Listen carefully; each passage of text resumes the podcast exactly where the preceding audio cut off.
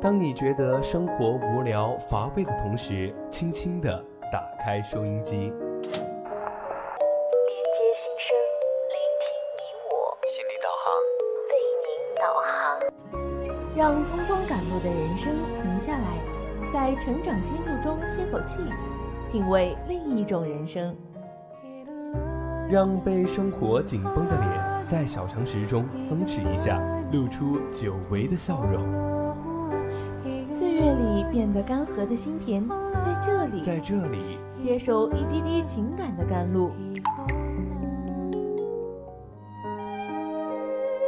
这里是心情驿站，你我的心灵避风港。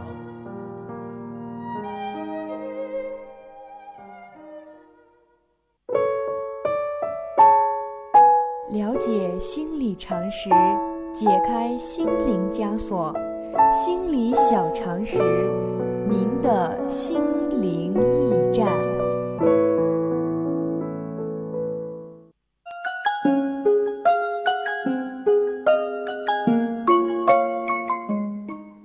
嘿，欢迎回来，这里依旧是我们的心情驿站，我是芒果，我是夏木。哎，最近我发现。做女生真的是太辛苦了，对我也觉得真是危险，本身人生就如此艰难，还让我们这么危险的存在，呃，所以说我就想，嗯，下半段给大家来点干货，就是呃，最近不是一个新闻特别的火嘛，就是独生女子酒店遭了男生陌男男子的这个陌生的男子的。劫持 是吗？应该如何有效的求救呢？其实我相信大家都很想知道，就是如果你作为女生，应该要怎么求救吧？是的，而且现在这种事情真的是越来越普遍，所以我们真的需要学会自我保护。所以今天心情驿站就给大家一些带来点干货啦。对，所以大家一定一定要认真的听了，真的这个很有用的哦。对，如果大家有什么求救的方法，或者是对这件事情的看法的话，可以编辑大写字母 VOC 发送到零八三幺三五三零九六幺。当然，你也可以加入到我们的 QQ 听友四群二七五幺三幺二九八。是的，你还可以在微在微博上搜索我们的 VOC 广播电台，或者 VOC 芒果，还有 VOC 夏木。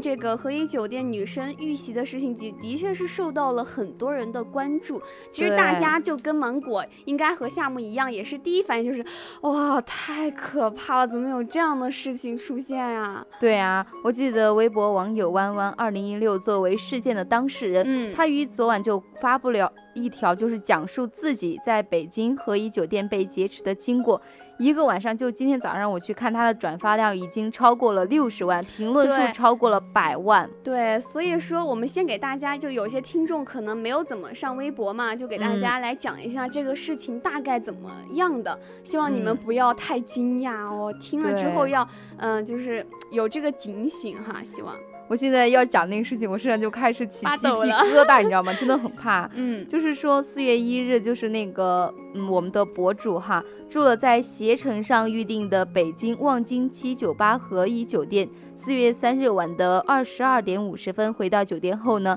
被一名一同乘坐电梯的陌生男子使用暴力手段掐住脖子等方式，强行的拖拽往客房方向走。那么被拖拽的过程中，他一直在大声的呼救尖叫，引起了酒店人员的注意，但是却被误以为是情侣在吵架，那些酒店人员就没有进行阻止。另外有几名路过的房客也没有上前阻止。哎，真是对，而且大家看了那段视频的人，其实都知道，在这。名在这个女子和这名陌生男子的纠缠过程中呢，其实女生是一直试图向围观的人表明是自己并不认识这名男子，嗯，但是仍然没有人愿意上前救她。最终，女生在被脱离监控摄像头拍摄范围之外之前呢，是被一名女房客及时的拉住了。这名男子看到围观的人增多后，便从消防通道逃跑了。所以那个女的在他的微博里面还称这位女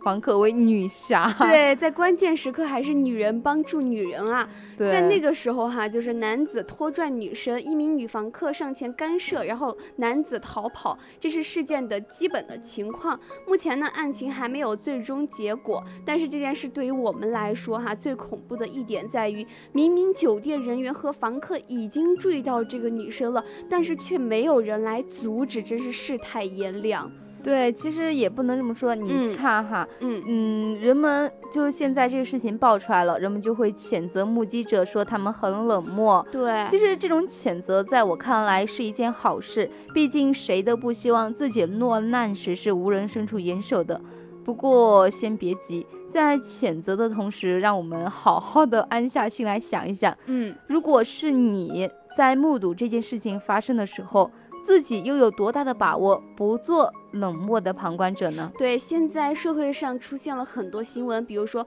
碰瓷啊，还有比如说老人摔倒了该不该扶？就想一下自己如果在当时会不会害怕这个人，就是他们俩并不是。真的在争吵，或者是真的有危险什么的，只是想讹你是吧？对啊，万一就是讹了我，或者说他们本来就是，呃，就现在现在大家脑子里都想的是他们是夫妻。如果你去，你就是管别人的家事，然后别人两个一起来骂你，或者说，呃，多一事不如少一事，万一你也被劫持了怎么办？大家都可能会这样想，对吧？对，其实有些时候想想，好像真的这个。嗯，真的是一个很大的难题哈。因为像我的话，我也会觉得，如果当时是我的话，我也会觉得别人应该是两夫妻吵架吧。虽然那个真的有可能这样对啊。那如果你真的，如果换个情况，如果他们真的是两夫妻哈，我去上前劝阻了一下，那男的转过来打我怎么办？对，我也 在想，我在看到这个的时候，大家有的在说，万一人家是那个什么夫妻啊什么的，万一真的。嗯，人家不想要你管人家的家事怎么办？对，而且那个时候爆出来之后，大家肯定就会说，别人两夫妻吵架关你什么事？被打活该什么？肯定有人这样说啊，就觉得，哇，真的不知道该怎么办了。对，所以说做了旁观者，那么很多人就说就成了那个冷漠无情、没有道德的人了嘛。其实，在我们自己处于危险的境况中，又该如何做呢？才能够最大限度的获得路人的帮助呢？今天我们就要给大家讲一下，然后搜集了一些热心网友的建议，希望给一些，比如说你一个人在外的一些女孩子一些技巧，希望能帮助到你。对，记得如果看了视频的话，如果我没有记错的话，哈，那个女生在那个男子拉扯她的时候，她是选择蹲在那个那坐在直接坐在地上，对，所以那个男子就没有把她怎么样，就拖不出去，所以才给自己。足够的时间跟他拖延，然后那个女房客最后是及时拉住了他。所以啊，第一个反应就是我们在和别人陌生男子拉扯的时候，本来力量就很悬殊，所以我们就真的。女生就相当于没有完没完全没有抵抗力，对，所以说就，呃，你可以选择像那个女房客一样坐在地上，也可以就完全没有形象的趴在地上也没事儿的。对，那个时候就很重要，不要想到说哇形象不好怎么样，都没关系，你的命都快没了，所以你就不要再呃注重你的形象了。还有就是，如果你可以跑，你跑得快的话，你就一定要尽快的跑。然后，如果跑不快的话，就像女房客一样，要尽量的争取一些时间，看有没有人来救你，或者说，嗯，万一遇到了另外的女房客呢，对吧？对，而且你一定要注意，你在跑的时候一定要注意看哪个地方人群更密集一些。如果你最后因为本身女生的体力是不如男生的嘛，所以最后被抓住了之后，要参照上一条方法，趴在那儿哦，不要动。真的，你要如果说手上还可以找一个依撑的话，像什么嗯地下的一些很就是很坚实、很固定的一些铁绳呀、铁索之类的，就拉住，一定要牢牢的拽住。对，所以说在嗯不管你你想什么，在遇到这种情况的时候，自救很重要。呃，女那当时那个女生喊的是救命，其实你喊救命可能没人没什么人理你，但是如果你要喊着火了，肯定就会有工作人员过来，就怕真的着火，那整栋房子就完了。所以说呢，就是你到时候你遇到了问题、遇到了困难的时候，就喊着火了吧。对，而且我是看过，在美国其实原来也是发生过这样一件事情，就是那个女生是在嗯美国有个富人区叫什么名字来着，我都忘了。他也是当时在那个富人区去超市买东西，嗯然后那个男子是捅了他一刀，然后他就呼叫就说救命，但是三十八个围观者没有一个人来救救他对，最后就被捅了三刀，那个女生是当场就死亡了。美国这个事情是引起了一个嗯强烈的反响嘛，大家就说人情冷漠或者怎么样。其实这个时候，三十八个旁观者他们有分散意识，就是说。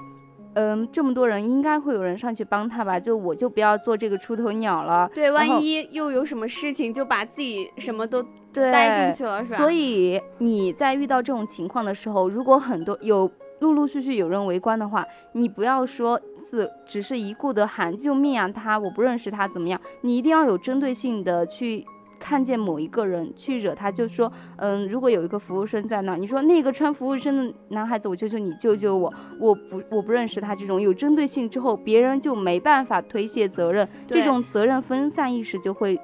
少一点，对吧？对我就想说到，就是嗯，我在网上有看到过，嗯，如果你是发生在一个大街上，也发现过这种情况，就是呃，有一个女孩她抱着她的孩子，然后嗯突然有一个男子就过来了。自称是她老公，把她的孩子给抢走了，然后其他的人就以为就是老公，结果并不是，然后那个结果就丢失了这个孩子。其实，如果你当时遇到了这个情况的话，你就可以重复大声呼喊“人贩子打幺幺零”，就可以用简洁重复的话语来表述自己遇到的情况。当然，也可以通过就是呃，比如说你遇到这种情况，旁边有。就是那个卖东西的，你也可嗯以通过推翻这个东西来引起别人的注意。到时候你就说他是我老公，让他给钱，这个时候他就没办法走了，然后你就可以拖延更多的时间。对，其实各种方法都还是有，大家嗯一定要谨记。对，而且前段时间我也是在网上也看了一篇关于这个，觉得最近女最生就是不安全，你知道吗？太可怕了，世界太可怕了，怎么办？，对，他就说的是，他说觉得就是送货上门，在商场送货上门这个事情，他觉得嗯挺安全的嘛。对啊，因为毕竟别人雇，佣了他，肯定知道知根知底，知道案底啊什么的嘛。嗯，结果那个男生在送货上门之后，就对那个女生是觉得有一点点的那个，所以 大家都知道嘛。啊对然后那个女生当时是灵敏性还挺好的，就跑快速的跑到了自己的卧室，然后反锁，然后又躲进了自己的卫生间，然后又反锁，就给他的爸爸打了电话，他的爸爸就快速的纠结了保安，就集结了保安就回来了嘛。所以就嗯很快回到家，所以那个女生才幸免于难。啊这个时候对，所以我讲这个事情就是想要告诉大家，不要在有人突然进你门的情况下开门，就是陌生人，哪怕他是送货上门也不要。对，出门时呢，也不要像揣的很外地人的那种感觉，更不要着家居服出门。对，所以那些人不要穿什么睡衣出去，又有影响市容市貌，又有点不安全。对，所以有些时候吧，我们不仅要先，不仅说只会谴责别人，也要从自己身上去找一些原因，去找一下说自己要怎么更好的保护自己之类的。嗯，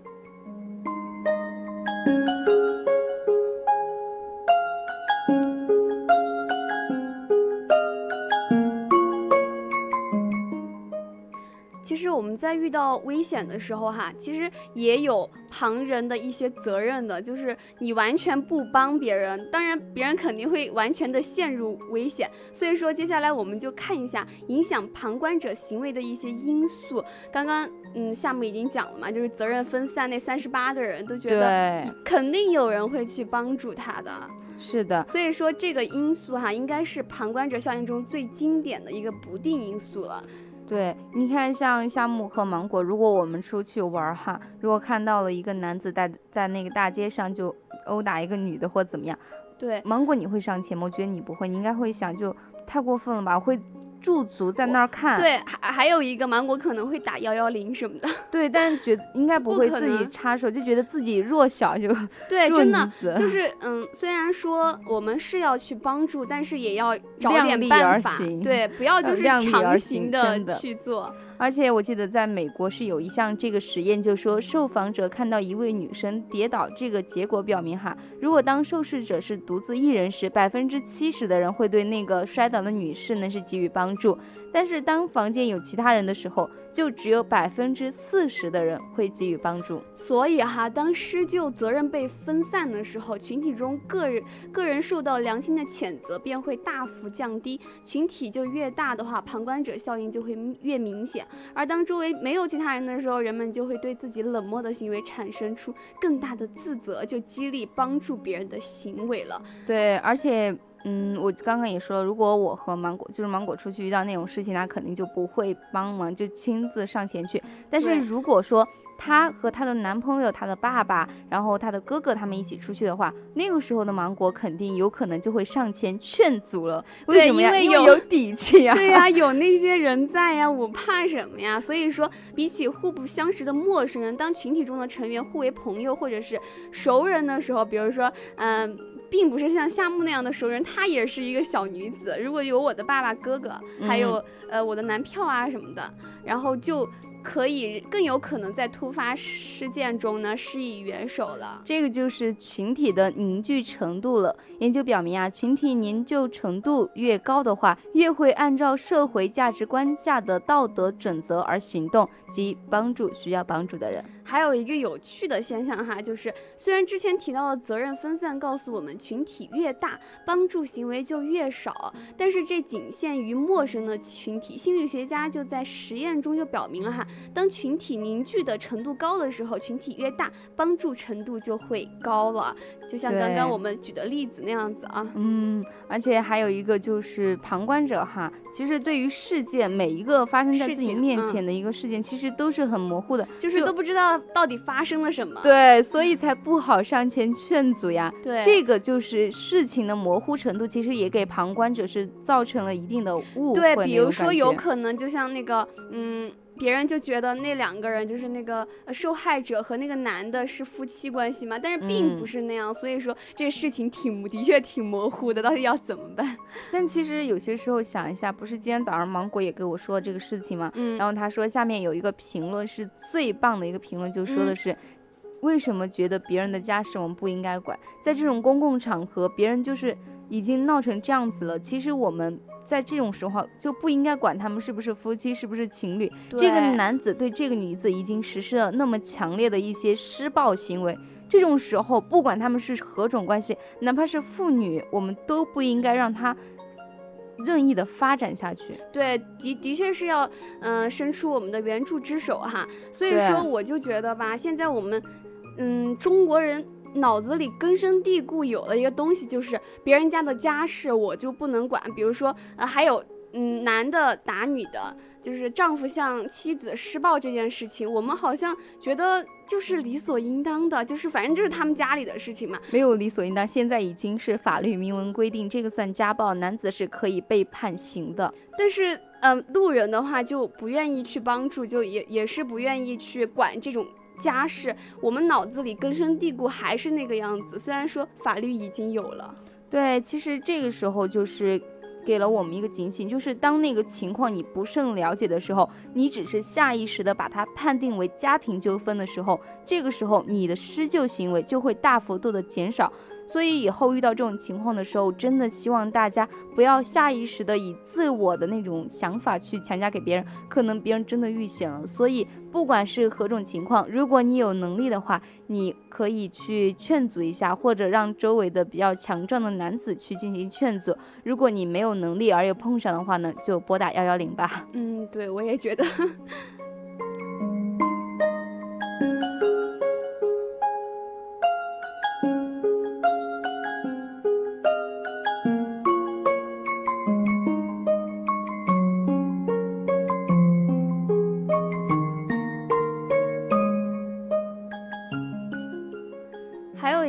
别重要的因素哈，就是咱们的环境熟悉程度。比如说，如果你突然出差出去，呃，旅行，然后到那个时候突然有一两个人在争吵什么的，你就可能觉得这里我根本就不熟悉，我在帮助他们，可能，嗯，处于你现在处于比较陌生的一个嗯环境嘛，帮助他们可能觉得呃不太好，这个自己都不了解哈底。气，对对，这个时候，而且就可能影响了你的施救行为。还有一个就是觉得，万一如果真的是某一件事情的话，自己会不会连带上责任？在这个陌生的城市里面哈，如果连带上的责任，你会觉得哇，好麻烦，我只是来办个差，或者说，来旅游一下，而已，还被连带上这种事情，在中国人的传统观念里面，嗯，就会觉得说这是一种晦气，就更加会阻碍自己施以援手了，对？对，所以说我觉得哈，就你你看到这个纠纷，你就打幺幺零吧。你如果实在是不行就打吧，就没什么。然后呃，最后还是要说一下哈，就还是要扯到我们这个老人摔倒要不要扶这个问题。我们现在真的已经争议很久了，却依然没有一个令人满意的解解决方案，或是。因为这不仅仅是简单的道德层面的问题，而是已经涉及到法律层面的诸多因素了。对，我记得我原来上一个公共选修课的时候，老师就布置了这么一个问题，就是说老人摔倒你扶不扶？嗯，当时全班有四十多个人吧，然后百分之八十的人，就是百分之九十吧，九十以上，嗯就说的是自己要扶，但前提是有我。并不是我推到他的证明，不管是拍照也好，对找路人作证嗯也好，还是录像也好，反正就是前提是要保护自己。我觉得这种行为可取，但在某一种程度上说，我其实觉得有一点可悲。啊、说到这个，我就想说，我是那个百分之二十属于那种不服的人，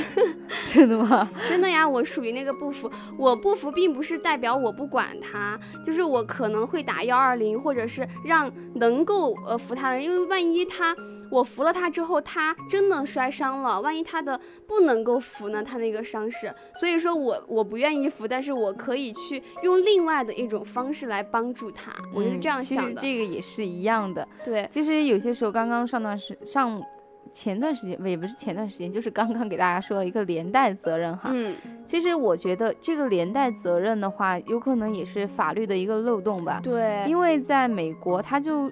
有这么一个法律，就是说给那种免除自愿给伤者或病人提供救助人的法律责任。而且在巴西啊、德国那些都是有这样的责任，是免带了他们免除了他们的责任的。就如果说，嗯、我帮你，如果这个女生我看见她被打了嘛，然后我就帮帮她，然后那个男的连我一起打，结果我就产生自我，我就打那个男的，结果把那个男的打得更恼火。对这种时候，其实在中国的话，他们就会判我故意伤人。但对，是就是，所以说，我觉得中国的 法律还是需要更加更好的完善。对，其实我觉得如果在美国的话，这种事情都不会发生，所以这个也可能是在某一些程度上来说，也是法律的不完善，但是并不影响我们救人哈。对，我们也可以根据自己的良心来去救一个人。就像那个女对房客，真的觉得，啊，英雄就是他的英雄，要不然他现在就没了。这个人可能，所以啊，其实有些时候想想，就是如果你真的不知道自己该不该施以援手的时候，你就想一想，如果被施暴，就是是你，那你你怎么办呢？你你你你肯定希望就是别人也来帮助你吧，所以说你就要去尽力的去帮助别人呀。对，所以你也可以想想，如果躺在那儿的是你的嗯亲人，是你的爱人，你会怎么做？对，所以说呢，我们能做的哈，就是在面临帮不帮的选择的时候，要尽量的排除一些盘踞心中的困扰和不确定，更快的将我们果敢的双手伸出去救助别人吧。对，所以我们冷漠归冷漠，但是在某些事情上的冷漠还是可以的。但是希望大家都保持着一颗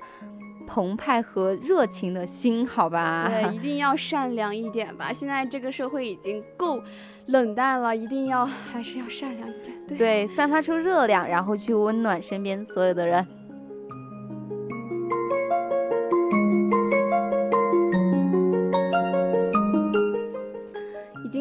北京时间的十八点五十七分了。今天星期驿站下半段给大家分享的那个干货，希望对你们有用吧。对，后半段讲了一点小鸡汤，也希望对你们产生一定的启迪。对，那么我们就下期再见啦。下期再见。